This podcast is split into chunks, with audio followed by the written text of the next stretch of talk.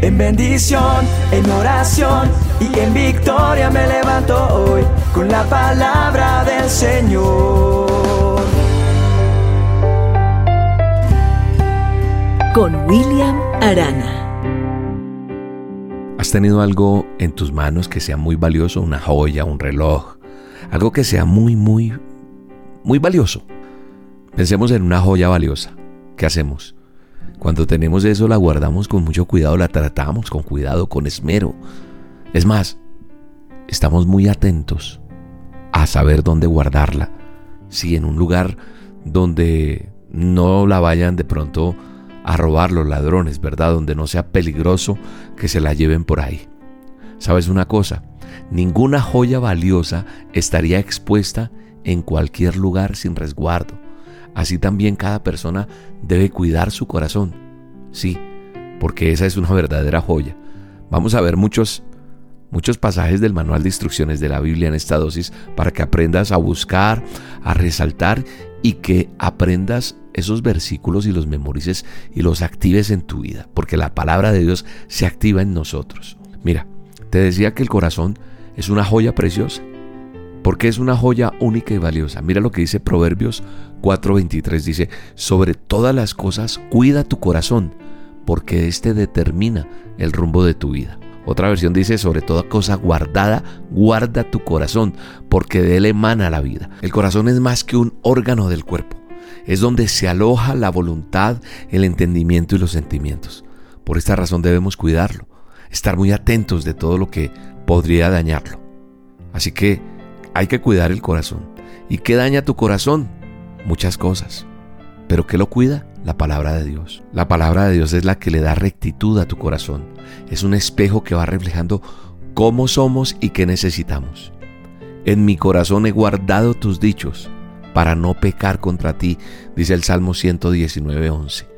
Resguardar lo que ingresa es estar atentos, vigilando, sin dejar de prestar atención a todo lo que alberga nuestro corazón y pensamientos. Ese corazón tuyo es como un jardín en el que crecen flores y plantas preciosas.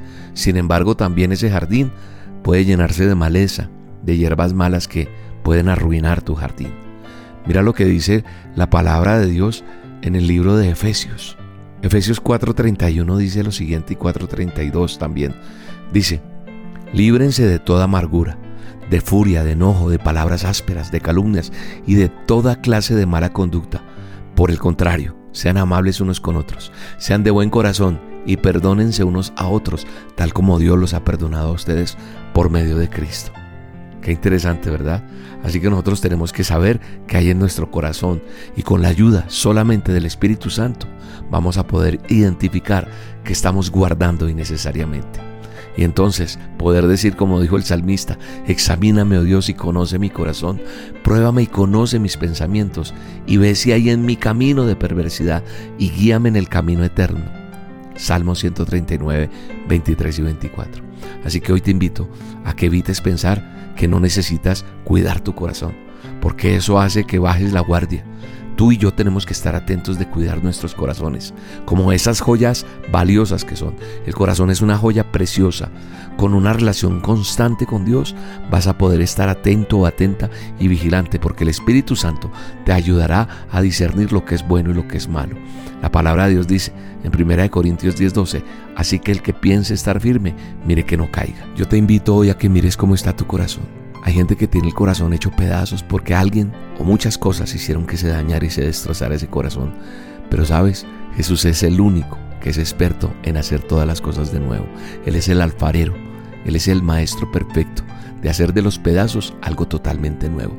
Entrégale tu corazón a Jesús hoy y dile, Señor Jesús, aquí está mi corazón para que me limpies, para que me sanes, para que lo vuelvas a hacer y para que quites este corazón de piedra que tengo, porque las malas experiencias me han hecho volver así, pero yo quiero un corazón que te agrade a ti. Y el Señor es capaz de hacer todo de nuevo. En el nombre de Jesús oro por ti y te bendigo en este día.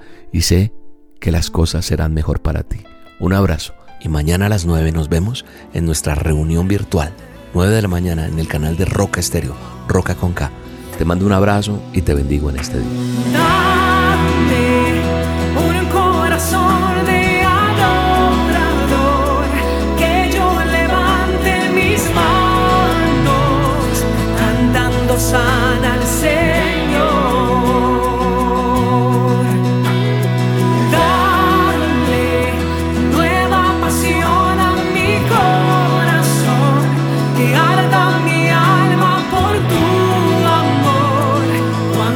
Te cante, Señor.